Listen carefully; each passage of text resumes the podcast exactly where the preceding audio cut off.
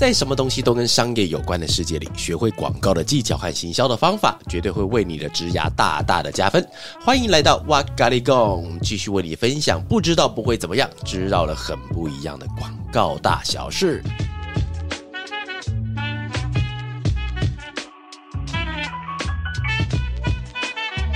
Hello，大家好，欢迎又来到哇咖喱贡，我是娃娃。我是韩，那我们今天要聊一个话题哈，就是在一个正式的广告流程里面，我们之前也跟大家聊过嘛，可能是一开始的时候，我们要先接企划或是业务去接客户的 brief，接完了之后呢，那后面可能会有策略要去理清它里面的内容，然后创意部门们，创意部门们是从创意部门的人，创意部我最近有点，我不知道最近有点那个睡眠有点不太好，所以讲话会有点就操领带。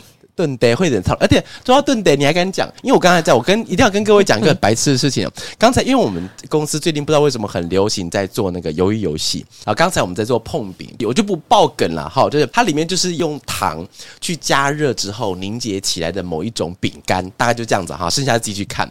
然后呢，因为刚才我同事他们把它溶解完了以后放在那边，然后我就拿起来，我就觉得哦好烫，然后丢下去。然后这个时候瞬间喊是停止的，在四秒钟之后啊，喊开始笑，笑的时候还有下。吓一跳，因为他突然看着我这样，哈哈哈哈！我就搞，哪有笑那么夸张？重点是你 本来就有，还有吓一跳。我想说，你刚才是中邪，是不是？重点是你一开始还想对碰饼比中指，结果你就被他当到，哈哈，先是爆。哦，所以你是哦，所以你刚才确定是为了这个事，不是为了昨天看到什么事在笑。对。啊，不管，那我们刚刚刚本来讲什么？我就知道，让我们回到我们策略部门 啊，对，策略部门，然后我们的创意部门们，他们去把一些创意给发展完毕之后呢，那后来就会有一个最重要的环节，叫做提案。Yes, baby，叫做提案。哎，但在讲之前，我想先讲一下，我们在上两集的时候，我有跟大家讲说，我们正在参加一个比稿。有些朋友可能不知道，就比赛的比稿子的稿了，就是把一群人招过来，然后呃由客户去选择说谁家的创意比较好，就选择到他了。然后在前天的时候，终于决定是我们啦，耶！自己给自己一个掌声。但是但是有得到，但是预算被砍一半，这样到底是好还是不好？现在还不能讲是哪个品牌啦，但是本身应该会很好玩，请大家来拭目以待啦，也是一个大案子了哈。好，那今天我们来聊一下提案的那个内容喽。来，哈，提案这件事情非常非常重要。那万一提案他当天没有提好，那整个专案的话会怎么样？会发生大事吗？你说提案当天没有提好，会死人呢？物理性死亡，就突然那个脉搏停止那种，哎，很可怕。你那你讲那种提案是说现场的时候是提错了，还是人身体出现状况？呃，是他的专案内容其实是是好的，可是提的那个人没有把这个案子提好，怎么办？哎，我常干这种事情呢，真的吗？也不是常干呢。老实说，我觉得哈，就是在提案当天的时候，因为其实客户他本身在看东西，他们有自己一套的看法，所以其实你在现场，纵使你的提的东西不好。但是我们有个先决条件，就是你的本质要是好的。假设我们先设定一个大条件，就是你的那个提案本身是不好的话，啊，不，本身是好的话，其实在现场提坏了不会有太大的影响。其实对于客户来讲，他已经看到了你 paper 给他的，因为你就是提不好嘛，所以他只好自己看。他看完后喜欢的话，一样会买单。但我觉得这个重点应该会是说，假设你今天的建档东西没有很好，但其实有时候可以靠提案把你没有太好的东西修到比较好。就是我朋友的公司啦，好，就是他叫乐法。然后呢，就是因为其实我觉得不是东西不好，而是东西它没有很精彩。然后通常东西没有很精彩的时候，可能是因为准备的时间太短了。那我们今天要讲的故事可能有一二三四五分，但是因为时间来不及，我只好一没有讲完直接跳二，二没有讲完直接跳三四五，就把它变结论下来。所以它的那个精彩度会大幅的减少，是来自于我们来不及说明。但因为其实提案有个很靠背的地方是，如果我们今天把所有的文字都放在一个 PowerPoint 上，哎，你有你应该有听过个传说吧？那个传说就是，呃，PowerPoint 上面的字要越少越好。有对，你有听过这个东西？为什么我要把它列为叫传说呢？因为老实说，我没有百分之百赞同这句话。我没有这么赞同这句话的原因，是因为，呃，如果你的 PowerPoint 上字要很少的时候，代表你在演出那份提案必须要更用力。那如果你今天本身就不是一个擅长演出提案的人的话，你字太少会让那一页看起来很干燥。我觉得最大的问题会是这个。那你刚刚提到那个例子，你还没有补充说明，说是什么情况下可以让专案内容本身变得很精彩？通常啊，在提案现场，我的方法是让客户进到某一种我称为叫什么东西，你知道吗？叫结界。这边应该跟各位分享一下，这是我百分之百自己原创的哈，但是我是抄袭漫画的，这到底是不是原创？就是结界有点像是假设我今天娃娃是一个法师，但是我的法师不可能从台湾直接一施法师到北京去嘛，对，把北京那些那个呃不不能讲太多，把他们干掉，不管了。但但是所以我的法力范围会有一定的限度，比方说我就是在巴德路三段这一带，这一带可能巴德路三段两百三十号到两百号这里面这三号里面是我的结界范围，所以当我的法力结界一打开的时候，你只要从其他的路，你一进到两百三十号的时候，你就会感觉到有一点不一样，这个地方仿佛有某一种神秘的力量存在那个地方，我就把那个东西叫做结界，然后这这是在漫画里面的结界了。但对我来说，其实提案就是一种结界，呢？那时候我自己想出这个理论，我觉得好开心哦。有些人可能会想说，我们提案的时候不就是进去，然后跟客户讲说，哎，我们准备要开始提案了，宝宝宝开始。其实哦，很多人误会，其实提案从跟客户见到面的那一秒钟开始就已经启动了。那你这个方法是从哪个阶段你开始自己塞好塞满，然后想说可以营造一个这样的氛围？见面。我跟你讲，真的是见面，因为其实现在蛮多客户他们的引领方式，通常一般公司都是这样子啊，就是你会先在前台或者那边叮咚叮咚，然后就会有人出来那个接待你，然后接待你要接待到那个会议室去嘛。那通常因为公司不会大到说会有什么秘书助理啊帮帮你带进去，通常就是客户的窗口他自己把你带进去，所以他从你见面的那一秒钟起，因为你从大门口走到会议室，他中间可能会大概一分钟吧，其实一分钟的时候已经开始。你要先开始跟他先开始拉雷了，哎，就是哎，我们等一下有有有谁要参加这个会议呀？在会议的时候，我们有什么地方要注意的啊？那你们今天上次有给我们的一些任务，那我们今天已经把准备的很完整喽。那让我们拭目以待。所以一开始的时候，你就要跟他保持某一种亲密关系，因为有一句话叫“伸手不打笑脸人”，你有听过吗？当然，我们不是会被人家贬啊，只是说你在跟人家见面的时候，你在一开始，如果你尴尬的话，别人一定会尴尬。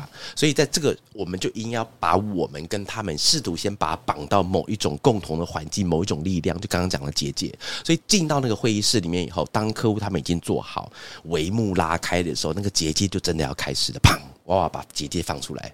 那你是会依据什么样的情况来设下不同的结界？依照我们那次提案的内容，我讲内容哈，是指说它里面需要哪一种情绪。我自己觉得啦，如果今天真的各位朋友想要知道什么叫做结界的话，要不要先看我先截一个手印？你有你有看《火影忍者》吗？有有有。好，特特特，好火球术，噗！我上我上次对我女儿喷好火球术，然后就被她白眼。我说女儿来，吼吼吼吼噗，然后她就白我眼，然后就走掉。我刚本来讲什么啊？对对对，里面的东西，就是如果我们今天的提案，因为其实提案我们用大刀分的话，分成四种情绪，喜怒哀乐四种。那里面的话，通常啦，呃，比较极端的东西会是乐，还有哀这两种。所谓的哀，不是说进去要开始掉眼泪，而是比较多是要走感性层面的时候，最好你提完案。客户眼眶会有一点点感觉，哭太夸张了啦，那真的是眼睛有问题。会有眼睛有一点点感觉，鼻子会有一点点感觉的时候，你在现场提案基本上成功了。而且那个提案其实你不需要把整个文字全部念出来。当然，各位这是我自己的方法。我的方法呢是，呃，其实我的方法跟那个传说比较像。比较上的方法就是我在 PPT 上面，它的文字会尽量用比较少，然后我在上面用演绎的方式把它演出来。我之前有跟大家分享过嘛，我是在直播上有讲过，就是我在提案的时候有一个惯性的习惯，就是我会习惯我跟投影幕是连成一条线的。严格来说，应该是客户。我投影幕是连成一条线，为什么一条线？是因为我不要客户看那个投影幕，我希望他把所有的注意力注意在我身上。当我身体移开的时候，是因为我要他注意到投影幕上面的字，所以整个这个节奏，整个这样子，我是问位置啊、手势啊，用那个语言去把它引导到我要去的地方去。所以我很喜欢那种一直线那种感觉。所以其实这些场景都是你有特别预先塞好，你哪个时候要走到哪个位置啊？有有，我之前哎，我之前因为我之前有些朋友曾知道我是戏剧系的嘛，戏剧系的时候有一个记台词的方式，我之前应该有分享过，就是记台词，因为台词真的太难记。哎，一出戏演完可能三个小时，那三个小时里面八幕剧、十二幕剧下来，干你最好是记得起来你跟谁在讲话，所以那其实很麻烦的。所以我从那时候养成一种习惯，那是我们的教授教我们，就是你要真的去死背一个台词，真的太难了。除非你今天真他妈是天才，你什么一目十行，但是我是我是一目十行，但是我过目即忘，我真的会完全忘记，我连刚才在讲什么话题我都容易忘记的。所以我的习惯是用手势还有位置去记我等一下要讲的话。诶，我考你一个很奇怪的知识啊，这是一个很冷的知识啊。你在脑海中想象一个舞台，然后呢，那你是站在舞台的边边，前面就是观众。那请问上舞台是指靠近观众那一边，还是在不靠近观众的后面？上舞台上那件事情应该是不靠近观众。哎呦，为什么可以猜得到？诶、写我乱猜，没有，就是我印象之前如果有要表演的话，上舞台都是从后面进。为什么叫上舞台？你知道为什么叫上吗？因为它它的平平面，它哪有分什么上下？它哪有分什么上下左右？为什么不讲前或讲后，或讲左或讲右，要讲上？来，我跟你直接讲答案了。它因为以前的表演不像是现在，我们的收音方式都很好，收音啊、摄影设备都很好，所以以前的舞台是斜的。因为如果你今天站在后面演的话，观众是看不到你的，所以以前的舞台是斜的，然后最后面它是比较高的，所以它是斜的，所以以前那个地方叫做上舞台，所以从以前延伸到现在，它叫上舞台、下舞台，然后但左舞台、右舞台怎么分？左舞台、右舞台，哎，真的这好玩哦！我跟你讲，我跟你讲，一般人根本分不清楚左右。左舞台啊，必须要用演员的视角去看，演员的左边叫左舞台，演员的右边叫右舞台。我们通常都是当观众的方式，观众的左边不就左边嘛？但是其实完全是相反的。哎，为什么提到这个？冷奇怪的冷知识增加了。哎，奇怪，冷知识增加了。那我们回到说，你用戏剧的方式来表演一个提案呐、然后营造一个结界啊。嗯那你从就是最一开始提案呐、到这种创造自己的对仪式感，你是怎么去想到这些自己的方式？慢慢被逼出来的，你知道吗？各位想象一个画面哦，看，我现在光想起来头皮都会发麻。就是你想象一下，你今天呃跟你的同事熬夜了三天，不要讲三天太少，熬夜了一个礼拜，那终于信誓旦旦把东西弄好了，有没有？然后去到现场，然后你一提，你想说干，我精心准备这个 PowerPoint 一百页，本来要做两百页，不行，我们要把东西把它集中到一百页才行，我们要最精华，里面动画全做，里面文字迟早华丽，然后里面图片都非常漂亮，然后你在现场的时候干。客户那个在玩手机，然后那个在打电动，然后那个在打电脑，那个在聊天，你毁了。我跟你讲，在现场的时候，因为你已经是完全的信心满满，我要去，但是因为你不可能停下来说，哎、不好意思，我们客户看这边，你讲出这句话就死定了，因为你是代表是不尊重别人的，因为其实对方也没得尊重你了。但是在那个环境，你不可能叫客户说说可不可以 follow 我一下，所以这个时候为什么会被逼出来？是因为以前我们的公司很小，现在其实也不大，现在大概不到三十个人。那其实我们公司以前更小，不到十个人的时候，每一个案子它几乎就是攸关生死，每个都很重要。所以当我提的时候，如果你不看我，我就错赛了。因为如果因为你没有看而让我的东西你听不懂，而没有选我做的话，干。那不是完全白搭，那完全是让生命就直接在地上践踏的感觉，你知道吗？所以呢，那只好慢慢被逼，就是我知道用什么方法可以让客户开始慢慢注意到我。像我之前有分享过一个方式啊，那个方式我常用，叫做安静。各位朋友，你们可以试试看哦。当你想要让别人注意你的时候，一直讲话其实没有用的，因为你一直讲话，他已经习惯了把你的声音摒除在他要去意识到的那个范围之后，你会变白噪音，有个声音一直在讲话，但是要他注意到你是唯有把那个声音给停止的时候，这招可以用在什么地方？你知道吗？吵架。吵架也可以用，各位你可以试试看哦。吵架不是一直把话说出来就赢，因为你们两个已经是意见不合，一直在吵，你就你就停下来好不好？你下次你今天回去跟你男朋友吵，所以你提案的方法也是从生活中来理出一些小智慧的嘛？就是我用提案的方法去用到其他地方，因为提案方法其实各位啊，如果你今天真的把提案的方法学会了之后，其实很多地方都很好用。我之前有分享过一次啊，就是但是故事太长，我就不讲了。我我甚至是把这个功能把它用在我们社区大会上面，你知道吗？就社区在开会的时候，我用这个方法去讲，很好用，跟邻居、跟北北、跟阿姨、跟小朋友都用这一套，一路这样往下讲。那你既然已经形塑了一个很明确的个人风格啊，那你会就是试图影响说同事啊也跟着你的风格，还是说你会鼓励他们去找到适合自己的方式？分阶段，在一开始的时候，我会强迫他们去学我的风格。其实我还蛮喜欢用新人的，但是我所谓的新人哈，就不是说是完全那种白纸，可能是他工作可能有在两年左右。但是以广告工作来讲，两年其实还是算新人，因为很多东西你才刚上手，你还没有办法正式接触到创意的精髓跟策略它的正中央的时候，对我来说，那种人他就是一定要先强迫学我那一套。但是当学完了之后，有些人比较快哦，可能是学个大概三四个月，他差不多了以后，自然就不就变成另外一个方式了。而那个方式其实不是他抗拒我的方方式，而是他在用的时候，他发觉这个方式没有这么适合他。他从我这里面开始学学学，找出一些关键点。因为其实我在教大家提案的方式，其实是像我刚刚讲的，比方说结界式的，比方说让声音暂停，比方说我很喜欢用手势，比方说我会挡在我跟客户之间，让他们可以只注意到我。这几点其实不只有是表演型人格人才可以用，其实他每一个人都可以用，只是你在讲的时候，你是比较欢乐的讲，你是比较有气氛的讲，还是你是比较冷静的讲？那种所有的方法论，其实殊途同归，是一脉相承的，是不会改变的。所以他们今天从我的大方向去找出几个他们可以延伸出来的，再让他们自己的个性装上去。所以这边就提到一个很重点了，提案其实非常讲究个性。那有什么样的个性是真的真的很适合提案？然后什么样的个性是啊，还是先不要提案好了？我自己有两个，自己心中有两个觉得这个是提案的很适合的人，因为因为我其实我还蛮喜欢用三个字叫提案手，就是我第一次想要提案手这三个字，因为你知道提案手是什么意思吗？不知道。提案手就是比方说我们今天有什么狙击手。狙击手你知道吗？就在很远方，噗噗噗把来干掉那种，有没有冲锋手，然后什么挖歌手那种，我就把它称为叫提案手。因为提案手他本人不一定要最会拉提案，他不一定要最有创意，但是他必须要很会讲话。因为提案是一门技术跟一门技巧。我在坊间有看过很多人在教，大家都有兴趣，你可以都去看。因为提案没有。百分之百的答案跟百分之百的方法，而是每一个人他们都各自的一套，把那一套学过来以后，慢慢去把它延伸出来。第一个，我觉得比较容易跟人家举一反三的人，会比较适合做提案人。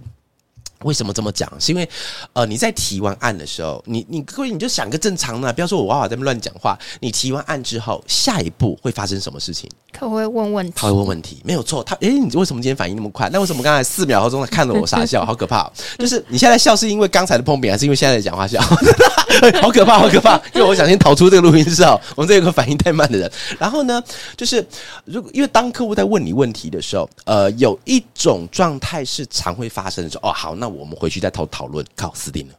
这句话不是不对哦，因为我跟我同事讲，有些人他们真的资历太浅的时候，我会跟他们讲，当你回答不出问题的时候，你就把这句丢出来，就啊，我们回去再讨论是 OK 的。但是因为提案现场不一样。提案现场就是一个战斗现场，你知道吗？在战斗现场的时候，我一定要知道现场的阿兵哥们他们做出什么样的反应。如果今天敌人在前面呢，你准备枪要掏出来，跟他讲不好意思，我枪还没插。如果是这种方式的话，你就失败了。所以在现场的时候，我一直觉得提案手他虽然不是公司最大的，他不一定是公司最大的人呢，他也不会是最有权力的人，但是在提案现场，他就是最大。所以呢，我甚至哦，像我们刚才讲那个结界有没有？我自己有跟我公司的人下一个小小的不算规矩，像一个小小的规范好了，就是你进到一个会议室的时候，提案手是完全不用做任何的 setting 电脑的。你有跟我去过提案吗？还没有，不过你有曾经说过，就是当天那个人他就是最大，然后就算他的职位可能比其他陪同的人还小，然后其他陪同的人要帮他塞好这些东西。对，没有错。然后就甚至他就是进到里面，然后就跟大爷一样坐在那个地方。所以有时候不是我当提案手，是我们的同事当提案手的时候一样。他要提案嘛，所以他他在开始准备他要提案东西，但是电脑是我去塞，因为我觉得在现场的时候提案那个人他必须要有很高的权利，然后对方客户才会去想要听他的话，所以这边也建议各位哦，哈，就是如果你接下来你要提案的时候，无论如何，如果这案子对你来说很重要，纵使你公司人比较少，你硬拖也要拖一个人去，那个人去他不一定要帮助你什么事情，而是他要帮你去准备那些事务的事情，比方说客户要进来了，可能要拉一下椅子，稍微礼貌一点，开个门，你自己去开。然后你帮他提案，那个感觉会有一点不太一样，所以我还蛮建议大家，无论如何拖一个人去。其实这也是一个营造氛围的方式。对，营造氛围就是把那个现场把那个结界给架起来。那刚刚有提到说，第一个适合提案的个性是举一反三，那第二个提案的个性是？第二个提案个性呢，还蛮特别的，这是我自己帮他下的定义，就这个人他充满了幽默感，一定要有幽默感。我我真的觉得他必须要有幽默感，但是那个幽默感不是说今天提案提提开始讲笑话啊，从前从前啊，小明干嘛？不是这种幽默感了哈，就是我觉得那个幽默感是他敢于跟客户。讲一些好玩的事情，嗯，对，因为因为因为我自己觉得啊，其实，在提案的现场的时候，纵使我们是在讲一些很专业的东西，但是因为我们都是人，你知道吗？就是我们没有习惯性在一个小时之内。一直让自己保持在那种严肃的那个地方，我们其实都想要让自己可以在比较轻松的环境之下把这个工作给干掉。那如果你在前面那个人他从头到尾都非常的严肃的时候，你会觉得很像有老师在那个地方。有时候提案，如果今天客户他听完案，他没有问问问题，其实不是一件好事哦。各位想象一下，如果当你今天提完案，然后一定会问什么？就问客户说有没有问题嘛？然后客户就看你摇摇头说没有问题，你心中会错。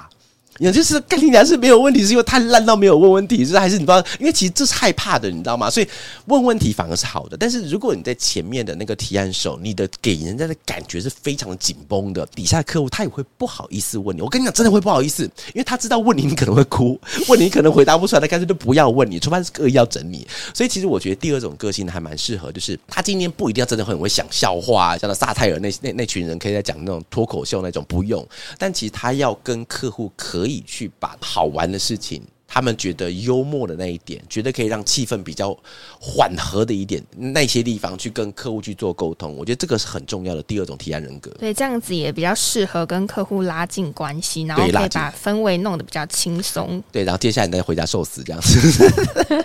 那回到说提案的个性啊，适不适合？那真的有不适合提案的人吗？有，就是不善言辞的人。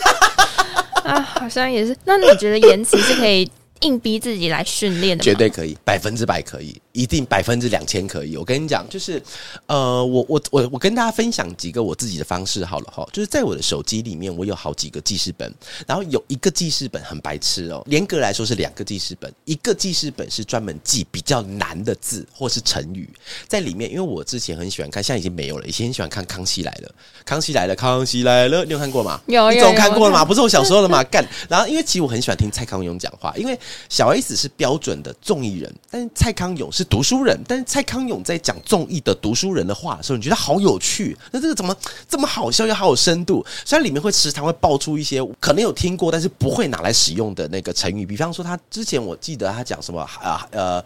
海畔有足臭之夫，卧榻之床岂容他人酣睡？然后或者是那个什么亲门踏户，很多他会在里面讲一些很很好玩的一些成语。然后我的习惯就是我在看他在主持的时候，随时手机拿着，他这样一讲我就想，因为他是很好玩的，他是讲完他自己会解释，因为他可能怕别人听不懂，所以他稍微再解释一下，然后我就赶快把那个解释写记下，不然自己上网查也可以。然后另外一个记事本里面记的东西，就是记到一些我觉得我看到的很好的广告用语，但是广告用语不是说一。定要什么 Nike Just Do It，我反而不会去记那种，我不会记那种，别一看就知道你抄袭那种。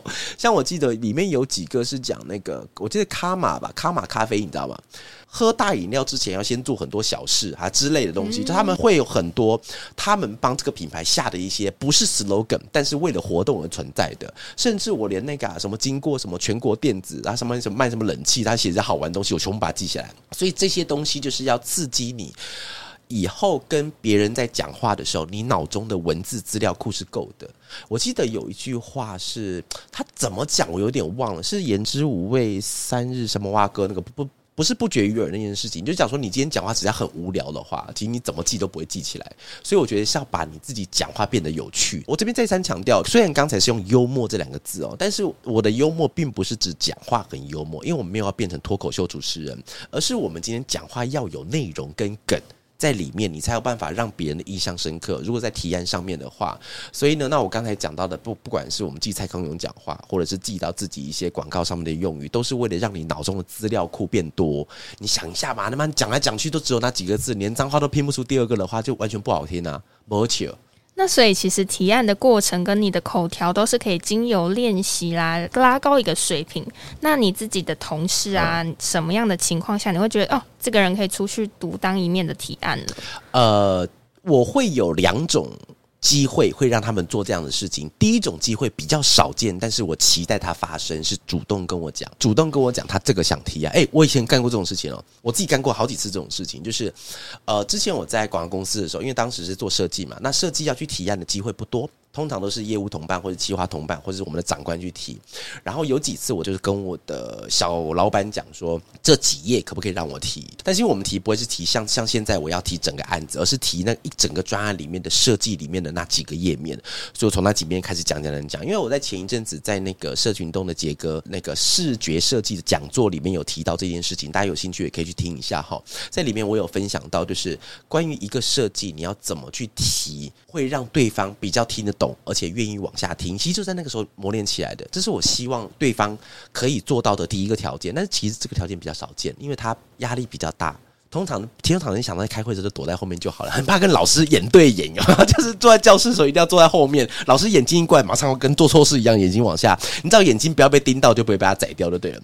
然后第二种的方式的话，就是当他的资历到达一个程度的时候，他就必须会被我逼去提案。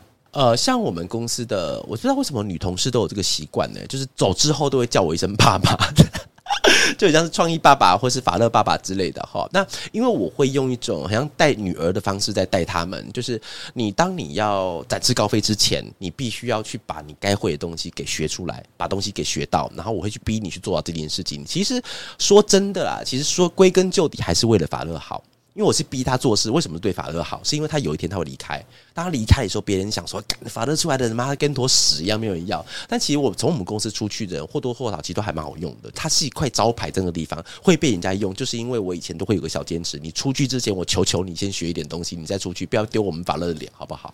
所以到目前为止，我从那边出去的同事，只要是愿意被我教导的，我觉得都还不错。那你刚刚有提到说，他可能累积一个资历之后，你会逼他去做这件事情。那那个资历大概是？在几年，或者是用什么方式来判断？用他在提案的顺序逻辑能不能够顺完？哎，你有跟我顺过我的提案嘛？对不对？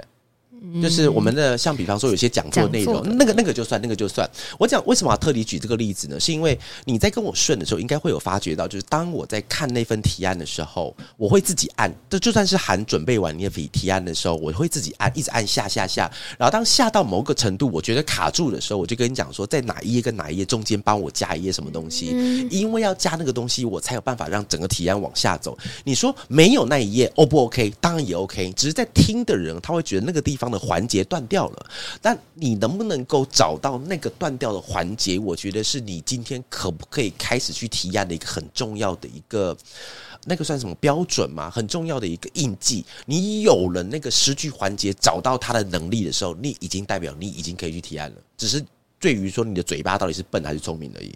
那你会就是建议大家都能像你一样创造属于自己的提案的仪式啊，或者是像结界那样子的一个自己的小方式吗？我提案的仪式是什么？我我我忘记了。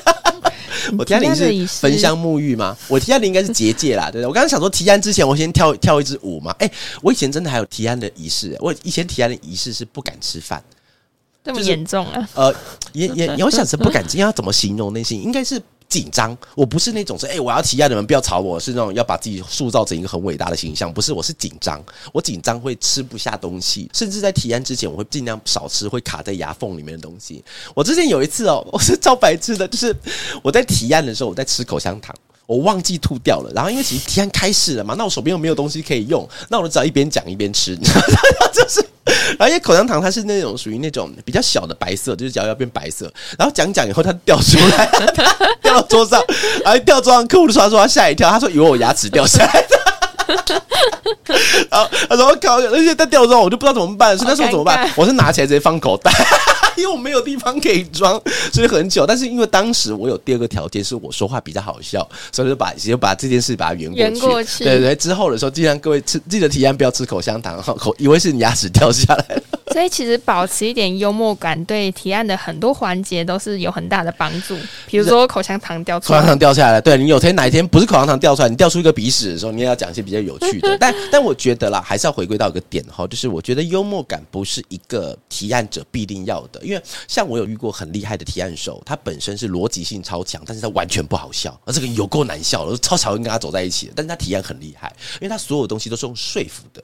像我的话，就是有时候是跟你聊聊天，打哈哈，一二三四五六七七六五四三二一，然后对方的买单了，OK。但是以他来讲话，他的所有东西都说到你回不去为止，就是一直把你这样说服、说服、说服、说服。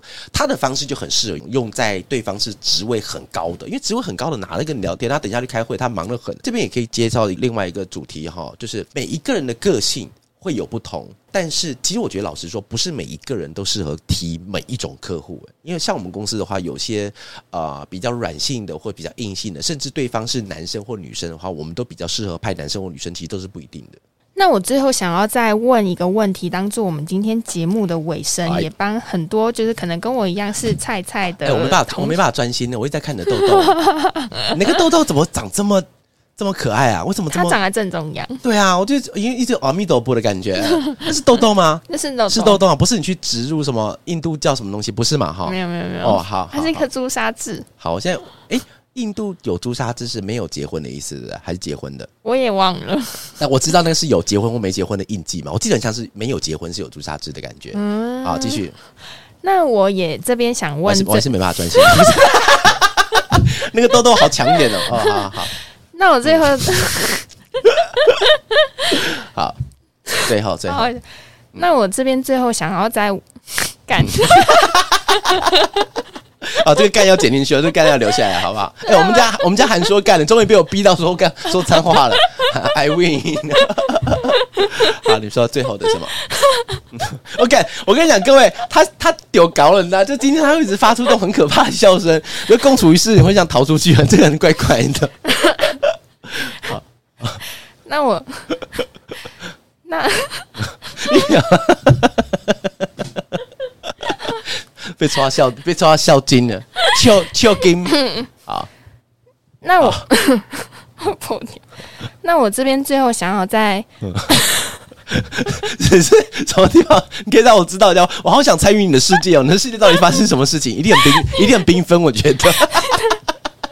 好了，没事没事，痘痘嘛，痘痘嘛，有什么好笑的？再擦一下理肤宝水的 B 五万用修复霜就好了啦。来，那我这边最后想要再发问一个问题，也帮就是可能资历跟我一样还蛮浅的一些，对对，小菜菜问一下，说那如果还没有那么熟练提案的流程啊，要透过什么样的方式来练习自己的能力，把自己 push 上去？哦，在练习提案的时候，尤其是小菜菜们，一开始的时候，你要先主动。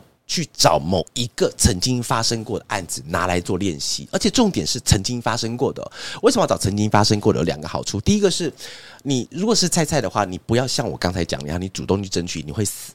因为对方也不敢给你，因为对方他是拿公司的信誉去陪你玩的时候，他不敢这样子做，除非你是他儿子，儿子都不一定。我跟你讲，所以呢，那你为什么要拿一个发生过的案子，而且最好拿的那个案子的主事者还活着，把那个东西你重新带回家，重新再练过一次的时候，你请他一杯饮料，请他一个中餐，然后你练给他听。